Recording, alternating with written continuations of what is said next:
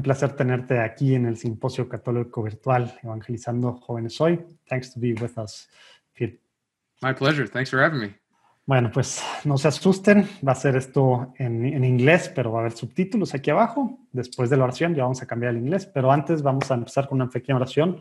Para empezar con el pie derecho, we're, start with, we're going to start with a prayer. En el nombre del Padre, del Hijo y del Espíritu Santo. Amén.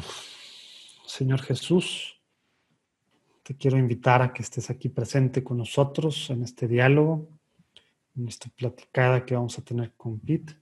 Te pido que mandes a tu Espíritu Santo para que lo ilumines, para que hables tú a través de él, para que sea una conversación en torno a cómo evangelizar mejor, a cómo realmente formar estos discípulos que te sigan.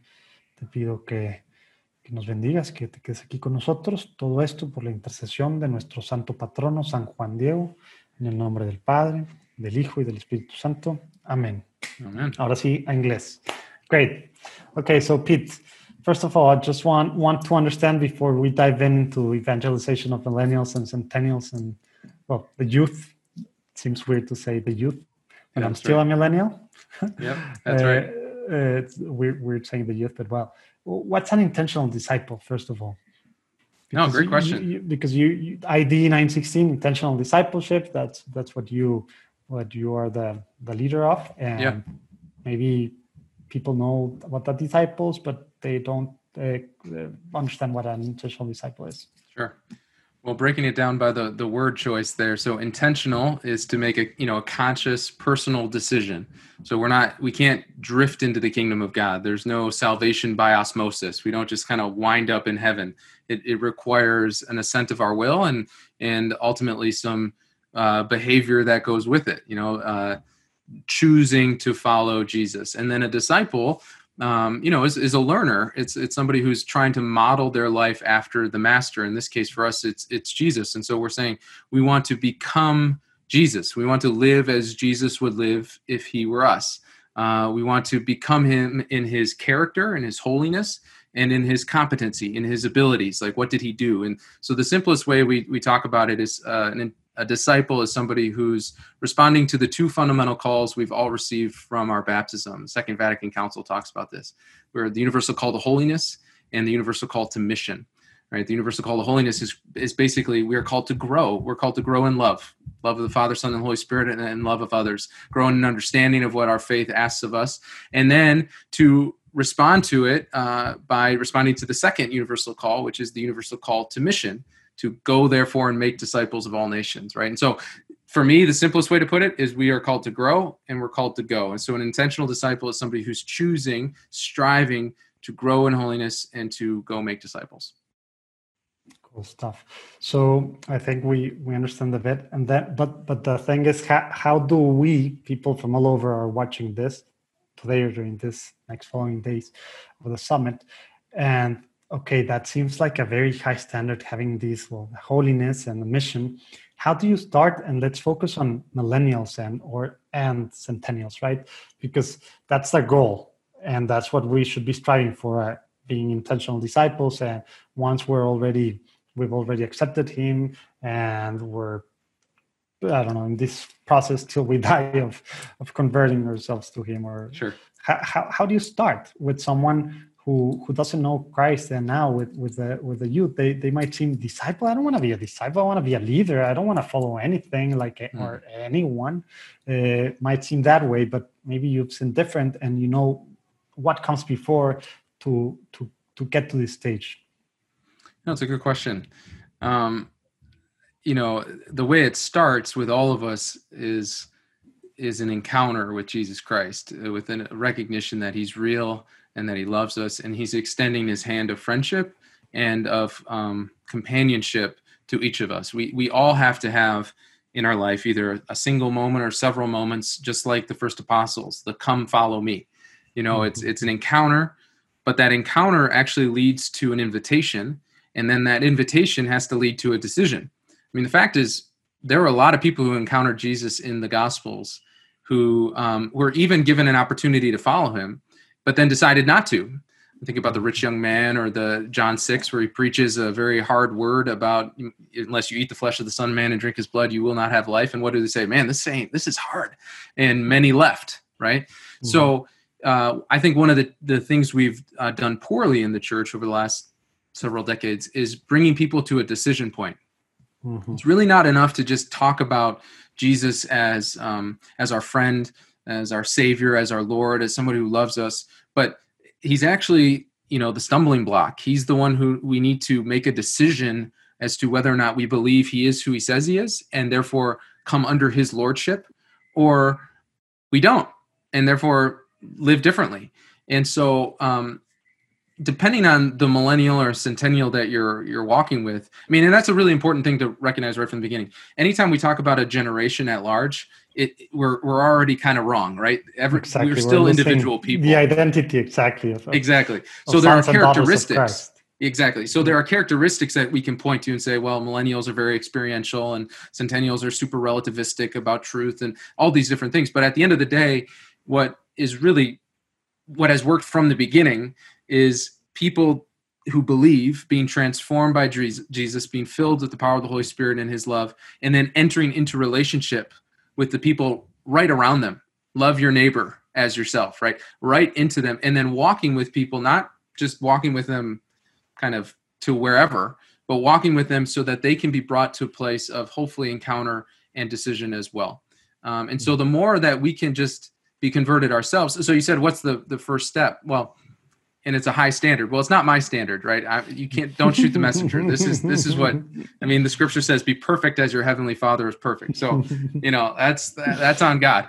And Glad the good news is that. exactly. And the good news is it is on God, right? So the first recognition is we aren't capable of doing any of the, what grace. we're called to. Amen. He's he's the one who provides the power. He's the one who provides in in the Holy Spirit. So that's a that's a really first and really important step. But then um, the next step is is just doing little things that line up with our end goal. So if we want to be holy, um, we need to pray. You know, we need to read Scripture. sounds very logical, right? I know, crazy. Uh, we need to uh, not avoid sin you know, in moments of temptation, actually believe there's power to say no hmm. uh, and start to just build virtue. How do you build virtue? Where you recognize where there's a deficiency and then step into the grace that you need in those moments. So if you're if you're scared, if you're fearful and you want to grow in courage, well, in those moments when you're fearful, are you choosing to remain fearful are you going to say no i believe that god has grace for me to have courage and the more you step into courage the more courageous you will be right um, and so there's actually just a tremendous amount of habit building and rhythm of life that needs to come with being an intentional disciple that it's it's like any skill. So let's say you want to get really good at I'm going to say soccer, but football, right? Um, football, exactly. Pardon me. Yeah. Um, you, you, don't just say, "All right, now I'm Messi," you know, uh, because I want to be. Like I, I want to be as good as uh, Ronaldo. Well, great. Well, what does that look like? It actually takes day in, day out practice and decision in working towards that goal. And you may never reach that level, but you can get make a tremendous amount of progress. And so um, the Lord takes such great delight in those who who strive day in and day out and recognize in their humility their own inadequacies or their own ins- they're they're just not sufficient to get all the way there hmm, cool. without Him. And, and just to go back a bit, you started your well, answering saying about the encounter. It's all about the encounter, right? Yeah. How how do you?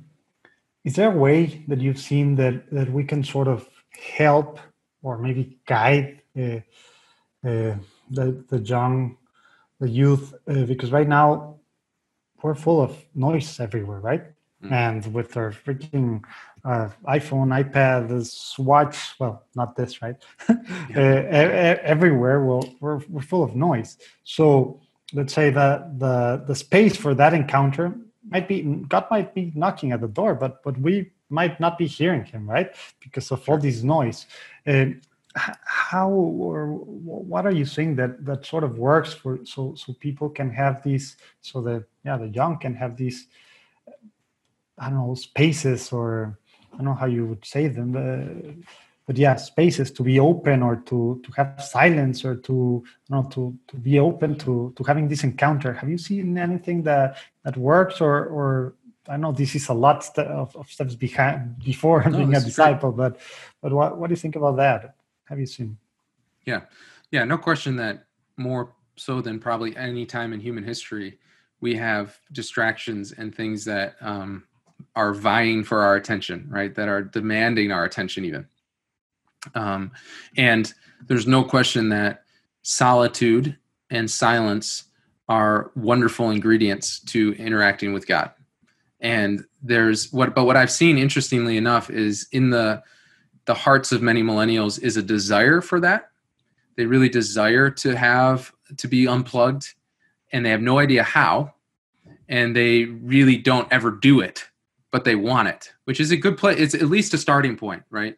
there's a there's a genuine desire and even in uh, centennials you see there's like there's been this uptick in book sales like hard book hard cover books because mm-hmm. people want the like the real thing again mm-hmm. um and so and there's even been statistics done of set, like high percentages of people converting because they've gone to a cathedral and they they experience the beauty the, the beauty yeah. right and the so there's something in the heart of man that's still longing for the wilderness the experience of being plunged into a certain thing that's that's lasting that's not created you know or that, that's not um, kind of fake if you will mm-hmm.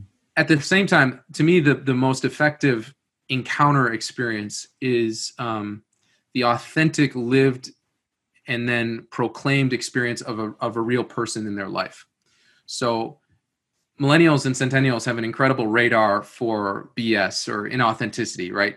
We can smell it a mile away. If mm-hmm. if we think we can reach them and help them have an encounter with Jesus. But when we say his name, nothing changes about our faces or when they look at our lives, there's there's no discernible difference between how we are living and the world's living. How when we lose a job we're every bit as broken and depressed as everyone else in the world or in the moments especially in the moments of suffering and crisis is when Christians should shine the brightest. And what speaks volumes to my generation, our generation, and younger is the consistent, lived, life that accompanies the words that we speak. So we can we are equipped to talk about jesus and talk about the church and what we what we teach and believe and all that but then they look at our life and they see it lived out. I, I saw this in my dad when um, he he was uh, diagnosed with cancer a few years ago. And uh, in about a year he went from a very healthy 63 year old didn't smoke didn't drink worked out every day.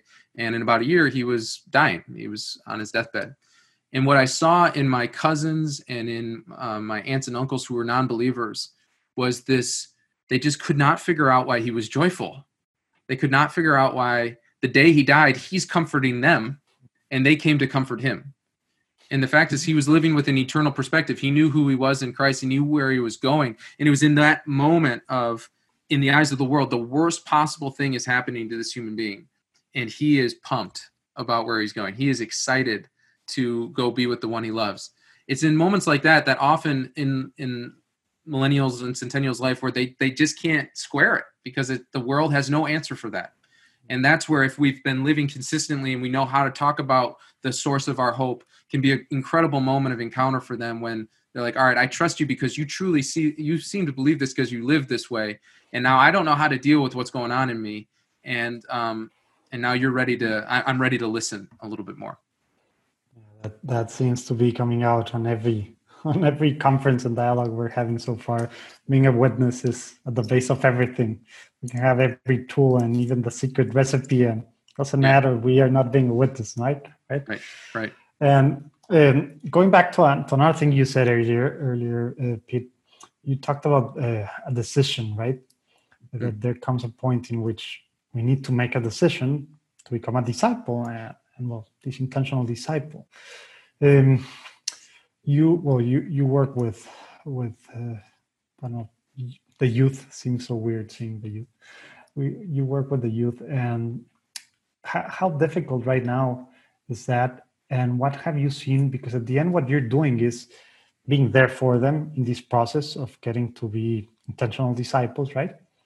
Um, can you can you guide us through how you not i don't want to say help them because you're not making the decision but you're there and you're i don't know if it's uh, being I don't know, accompanying, uh, accompanying them. I don't know how, yeah. how do you say that, but how can the, the people that are watching that are leaders or that are friends of people they're trying to evangelize and bring into this path to become intentional disciples what can they do what's the best way because we can overwhelm people and drive them away and we can just leave them also so we, uh, doesn't seem to be very like what what's the answer what what have you been doing that that that you've seen work yeah well uh, decision making is not a strong suit of millennials and centennials exactly. right uh, I like to affectionately say that we are the um, maybe generation. You know, if I ask a friend if uh, they want to go see a movie or something on a on a Friday night, like, hey, do you want to go out to the bar? They'll they'll say, yeah, yeah, yeah, maybe I'll come. You know, it's like, oh, great, are you coming or not? Right? And um, so, so so sad. I shouldn't be laughing. I know, but it's true. You know, it's true, right? Exactly. Um, and so I've I've come to realize that I actually think not to get too intense here, but I actually think that is a strategy of the evil one, because um, he is very comfortable with a generation of people who are one foot in, one foot out. Uh, another word for that would be lukewarm, and uh, Revelation talks about this. You know, yeah. Jesus, we, we know what that God does. yeah, the vomits you out of His mouth, right? So be hot or be cold. Don't be lukewarm. And so um, discipleship requires commitment and um, to, commitment on both parts commitment to from the disciple to the master and the master to the disciple mm-hmm. and so to have a generation of people who are allergic to commitment who are afraid of commitment um, is very very problematic for the christian life so how do you counteract that well um, often commitment a, a, desire for commitment can spring up from a, a very powerful experience of god's love so much like you could be um, maybe having lots of boyfriends or girlfriends, and then all of a sudden you meet the one, and you're kind of swept off your feet, and all of a sudden the desire for all looking around is is diminished because I want to follow, I want to be with this person. So sometimes if we if we look for too strong of commitment before they've really met Jesus, uh, we're we're not going to get it. But to be able to assess, okay, this person clearly is kind of falling in love with God and the church now is the time to draw out of them a deeper decision to to put their time talent and treasure their desires their hopes their dreams at his feet um, at the same time I, I, had a conversation with one of my cousins and I, this very topic came up and i was kind of asking like hey why aren't you you know why aren't you really living as a catholic anymore? And he, he gave me the most interesting answer. He said um, he said pete nobody ever asked me if i believed it. You know he just he was baptized and then he was given first communion and then he was confirmed and that whole process of catechesis nobody at any point said hey do you believe this? And so we we lament or we we kind of look down on millennials because we haven't made a decision but many of us have never been actually challenged to make a decision mm-hmm. and to your point we don't want to and I think part of it was an effort of not trying to come on too strong, not to try to jam it down our throats, all that. But in the effort to to avoid yeah, that pendulum from one side to the other, right? hundred percent. And so the the the missing link there is a sensitivity to the spirit. And uh, Pope Paul VI talks about this. He says evangelization uh, the, the Holy Spirit is the principal agent or the, the protagonist of evangelization, the making of disciples. And what the Holy Spirit does is it stirs the heart of the listener, the person who's hearing the word. It gives us the words to speak and provides the, the, the Holy Spirit helps us recognize when the opportunity is ripe to say, Do you want to give Jesus a shot? Do you want to follow him? And so the more we as disciples can be attuned to the Holy Spirit, the more we can relax and walk in the spirit and walk with other people and believe that when the time is right we'll notice because the spirit will prick our heart the still small voice and we'll be then have the courage to actually invite them to something. So um, there's no formula you know because everyone's come different. On, you can't just say on. like i know i know. You won't yeah. give us uh, the secret the yeah secret, I, I, wish there was. You know it would be a lot easier. 12 step program to making a convert you know? Uh, there really isn't. hear the voice of god. Exactly. But it's it's much more of um creating environments where they can be known, where they can be loved, where they can be challenged. And that's another misnomer. It's another thing that I think people don't realize is millennials and centennials, we do like to be challenged. We may push mm. back on it. We may come pretty hard with some different uh, opinions, but at the end of the day, we respect people who are willing to kind of push us a little bit and challenge us and call us to a higher standard. Again, it we may not respond well in the moment, but at the end of the day, generally speaking, we we do like to be called onto something greater than ourselves because we tend to get very narcissistic and very self self focused. Hmm. Cool. Thank you for. Yeah, sometimes it happens a lot. I don't know if if you if you if you realize also this but when i'm talking and I'm, I'm asking about all these tools and and and and tricks and hacks and stuff to be a better catholic and we want i want the of course i want to know what to do and and it's not about that right? Yeah. well apart yes because we're humans right? But but it's not about that and thanks for reminding us about uh, what pope uh, paul vi uh, says about the holy spirit. Thanks a lot.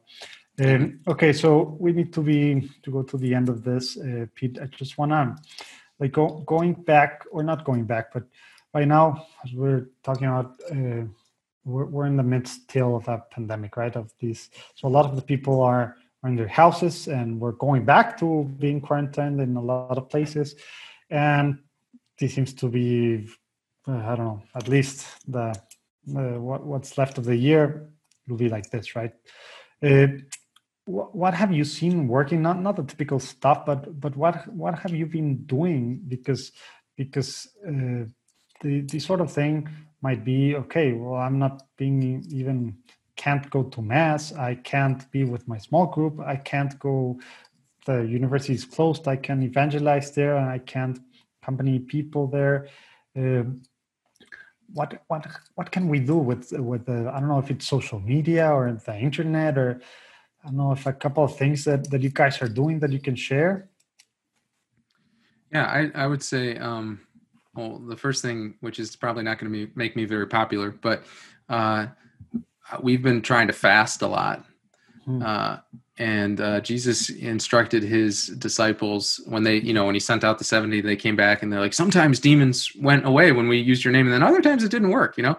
And he said, uh, certain spirits can only be repelled or rejected or cast out through prayer and fasting. And I think there's some.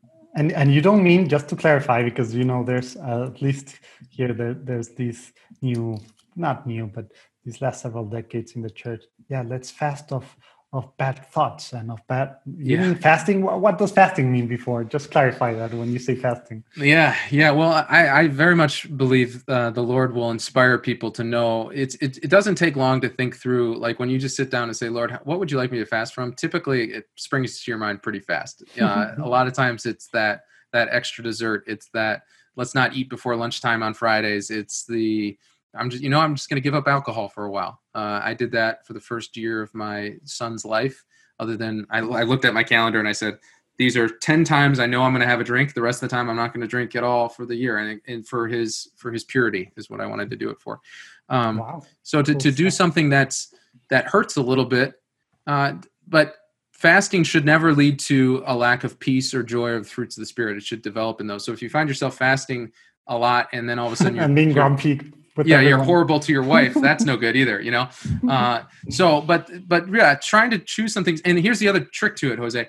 Fast with other people in the sense of when you do it alone it's it's hard enough but to have hold, people hold you accountable to it around a round of specific intention can be extremely powerful. So i'd say fasting has been a huge thing.